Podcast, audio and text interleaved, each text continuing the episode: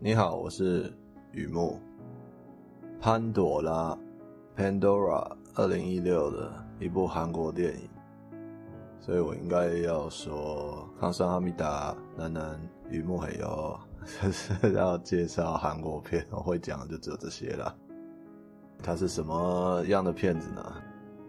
这是一部虚构的韩国灾难片，描述一座位在韩国滨海地区的核能发电厂，而核能发电厂一定要盖在滨海地区啊，因为它需要大量的水。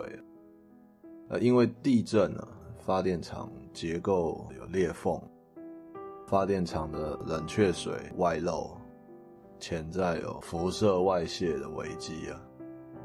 又因为呢，这第一时间抢修的方式过于草率，反应炉的压力啊。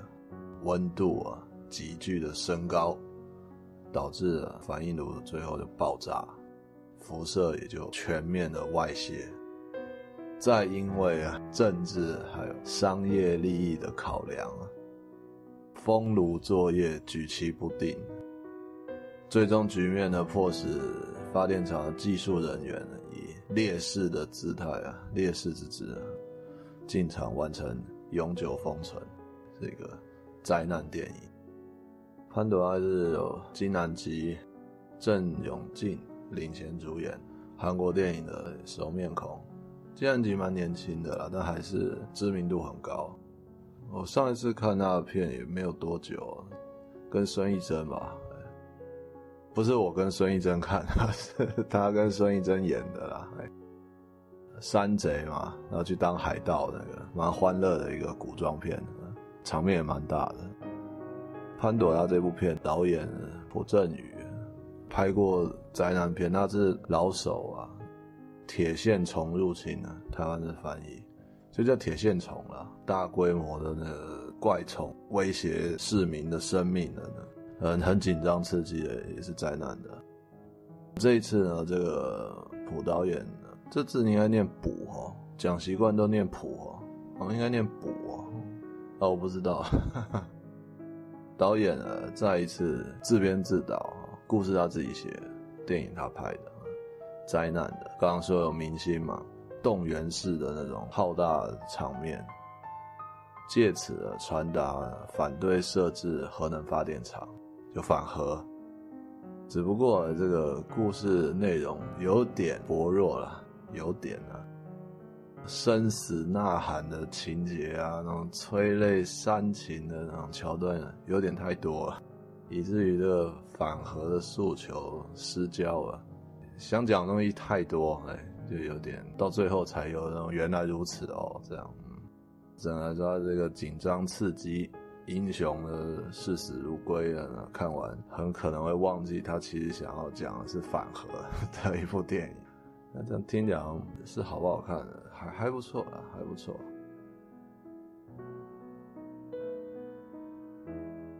那有些感触嘛。这部片提到反核嘛，可是这个想法它是一直精细的埋到最后啊。既然如此，他都这样说，我也到最后再来说反核的带给我什么样的感触。提到的东西还有很多啊，他电影有把这些东西传达到我的心中了，就是这个传递的次序有点有点混乱了，所以我尝试整理思考片子里到底提到哪些东西让我感触比较深的。第一个，万一如此这般那样，你负责吗？的话，要工作的时候常会听到。看什么地方工作了，不还是很容易听到这句话啊？如果这样这样这样这样啊，你负责吗？什么情况呢？电影里面有一个重要人物啊，他是反应炉的负责人。这负责人上面呢有发电厂的厂长，呃，他下面呢有发电厂的员工。发电厂不止一个反应炉嘛，他是其中的反应炉的负责人，哎。而他算是第一线的技术本位的那种中阶主管，管线啊、气阀啊，是不是？这是这种各部位的装置哦，是不是处于安全状态？有没有检查好？然后什么是不是是不是老旧？要不要换？然后怎么样？这些状态他都一清二楚。换句话说，他是诶，他是我们开车的时候啊，他这这个人跳出来说这个车可以开或这个车不能开，我们会相信的人，因为他了解。如果能够依照程序妥善管理，核能发电是当前文明社会啊最纯净的能源制造方式。反应炉的负责人他这么认为，也算是替潘朵拉这个片名破题反核的意思。好像跳的有点快哦。妥善处理的话，核能发电是好的啊。那潘朵拉，哎，这是怎么个关联呢？继续说。不知道什么原因哦，我这里面感觉到它不是彻底的反核啊，只是一个感觉而已。所以我继续看下去啊，进一步去了解什么剧情啊，有反应的负责人他他还做了什么事情。这个负责人呢，他把他工作上的疑虑，现在都讲疑虑啊，疑虑越级澄清啊，核电厂的最高行政长官，谁？不是厂长。核电厂在任何国家最高行政长官就是总统，那他只是一个反应炉的负责人，他怎么呈得到？怎么面圣呢？啊，不要封建啊，我们是民主时代啊，怎么呈给总统呢？没有拍出来，当然也没有写出来，他陈情书里面写了哪些东西。可是呢，电影情节里面可以看出他疑虑什么东西啊？第一个。发电厂的厂长啊，不是原子能领域的专业人士，非专业。第二个，专法专案强行通过未合格的设备进行运转，就这两点比较大的可能写在陈情书里面的。换句话说，这两点就意味着危险，令人担心，掌舵的不是这个领域，这很难说哈。要，先搁在旁边。没有通过合格检验的设备就开始运转，这很危险。可是有政治护航，他只是一个技术人员，他就说他看到了嘛，他担心，他澄清，越级澄清。而电厂呢，弥漫着但是又何奈的管理风气啊，所以进水之调，让有志难伸啊。好比说，动不动就听到刚讲嘛，未经授权贸然决策，万一如此这般那样，你负责吗？这应该没有写进陈情书里面了，毕竟又不是牢骚书。但是可以想象，这会强化他下笔的动机，还有越级澄清的勇气啊。上班要越级，是需要一点勇气的。反应炉的负责人啊，他这些担心啊。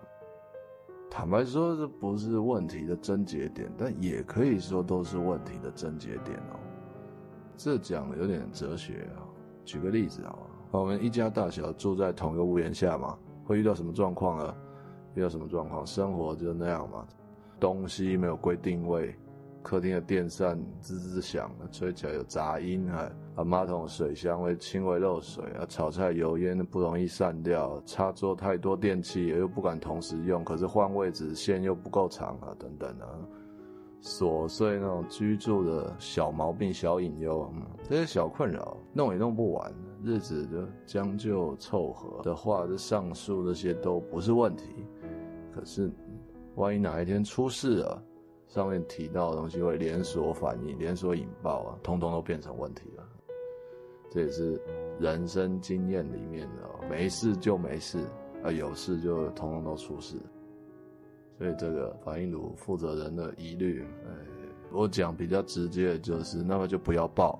如果爆炸了，这些环节都是你。你看，我早就跟你讲，我怎么就就会变那个样子嘛。这是蛮。蛮有感触的，电影的这段戏的例子很传神啊，很传神。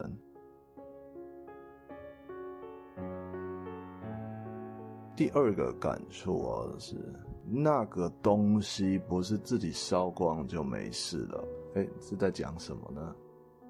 核电厂不是一般屋檐啊，刚刚说一家大小住同一个屋檐下这些事情，那核电厂就不是一般屋檐啊，丝毫经不起这些堆积啊，不可以怎么了再说啊，更不行爆炸了再说啊，所以我能想象的，甚至我可以理解啊，那位技术本位的负责人越级成型的勇气，因为他真的看到这危险啊，要说出来。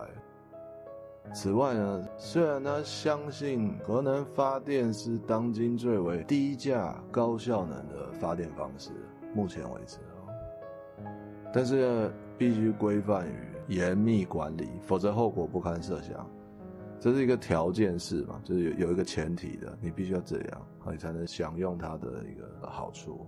但你没有在这个条件里的话，那那就另外一回事啊。而这个条件呢，戳啊，戳到我们人类的痛穴啊！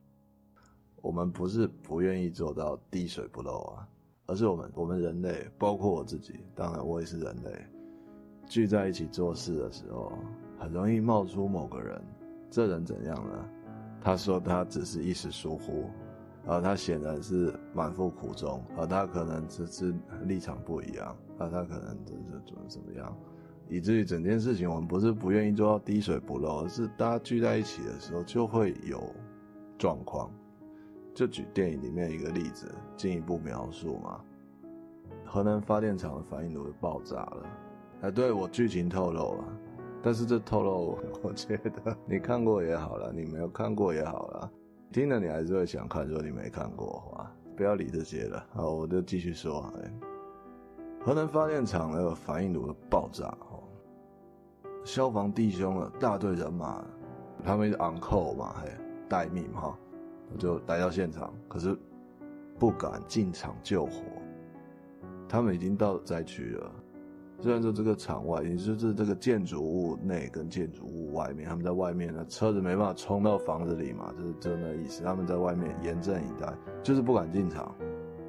已经到现场哦，高浓度的核辐射致命了啦。第一线灾区嘛，他们已经愿意在那边到场救援了，算是尽忠职守了啦。有可能不愿意去。但是要说进入核辐射更浓的火场里了，一般人必然心生抗拒。就算是身经百战的消防弟兄啊，甚至加上全套的防辐射的、抗辐射的衣服，也是会抗拒的嘛。却是先前提到那位反应炉的负责人，他也在嘛？就丁金呢，他特很认真做事、负责的啊、他在大喊哦、：“各位消防士啊，那个东西啊，指着那个反应炉，那个东西不是自己烧光就没事的、欸。”对白又给我非常深刻的醒思啊！我相信某年某月某日的某处会议室哦、也有人说过，Team Man 和 Little Man 的这两个炸弹的，不是扔下去就没事了。我在讲二战呢，一定当时都会有人跳出来这样说。对，现在很危险啊，可是这东西不是这样就就自己就会就会 OK 啊？为什么大家不敢动了？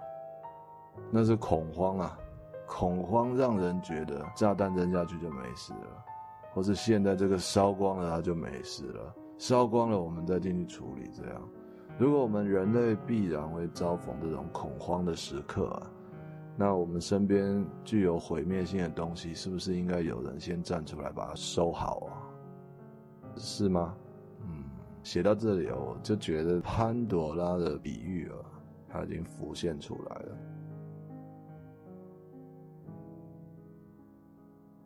也是一边看电影一边体会的。我一开始的思绪也也明朗许多。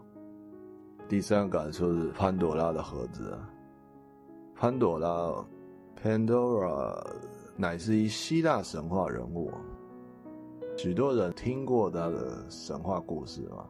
那我觉得，既然这边要讲这潘朵拉跟核能发电哦，本来潘朵拉到底是什么样的寓言故事，值得介绍一下。潘朵拉乃是希腊神话人物，打开了天神宙斯送给他的盒子，这个故事就广为流传了。呃，神话寓言故事也因为流传久远，版本也有很多。那我就说一个我相信的版本，众多版本就万变不离其宗啊。那我不要废话，我就是说我相信这个版本啊。好奇心驱使潘朵拉一探盒子里，天神宙斯送给他这个盒子，就想要知道里面到底装了哪些东西。一开。贪婪啊，正义啊，欢笑啊，泪水啊，许多幸福不幸福的东西都流窜出来了。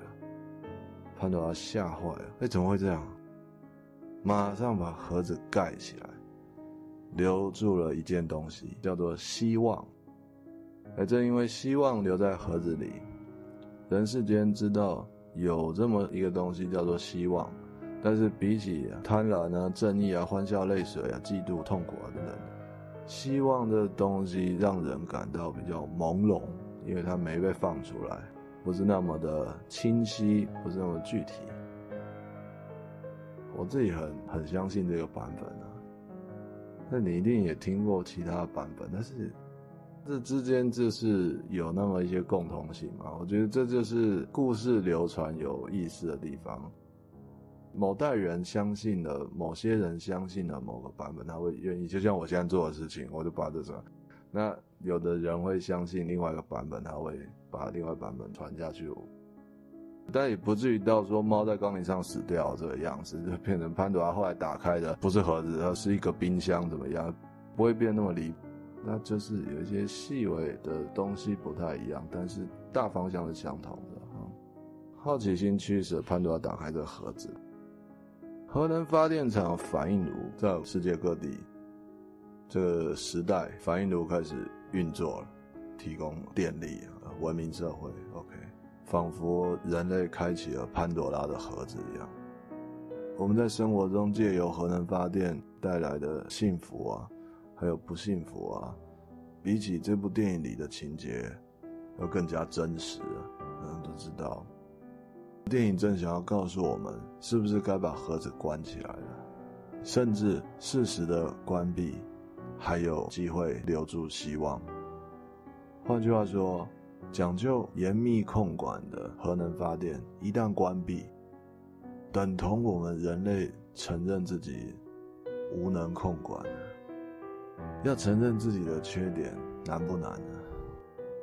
不容易啊。或许大家一起承认事情就不会那么难了。不晓得，它的核心就是在讲这东西，人之间会有一些状况，就我刚刚好像提到的，他他说他不是故意的，然后那个谁又说怎怎么样，可是核能发电这个东西是经不起这个样子的。就像刚刚举的例子，如果有什么意外发生，人会害怕，人会恐慌，可是那东西不是自己烧一烧就没事了。那烧光就好了？没有，它还有后来，它有核辐射，它有半衰期，五十年、一百年，那块地不能用了，那块地的东西也不能用了。你知道，就是在有条件的管理啊、控管啊，它可以提供我们文明社会便宜、高效能的电力供应。可是我们人类有没有办法维持住？不容易。所以我进一步说，如果这个核能关闭的话，某种程度上也是我们人类承认自己是没有办法管理这样的东西，自己打自己嘴巴。我是人类嘛，虽然我不是什么什么重要的什么大官啊什么的啦，但是核子武器不就做到了吗？只因为它是武器，大家都有共识啦，不能乱扔。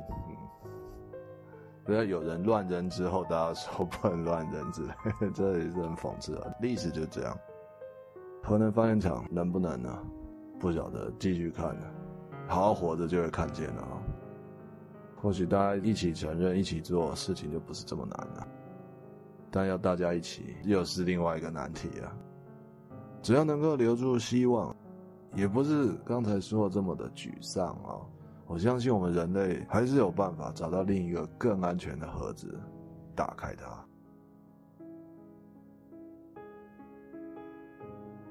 好，潘朵拉，韩国灾难电影介绍到这里，分享了一些感触。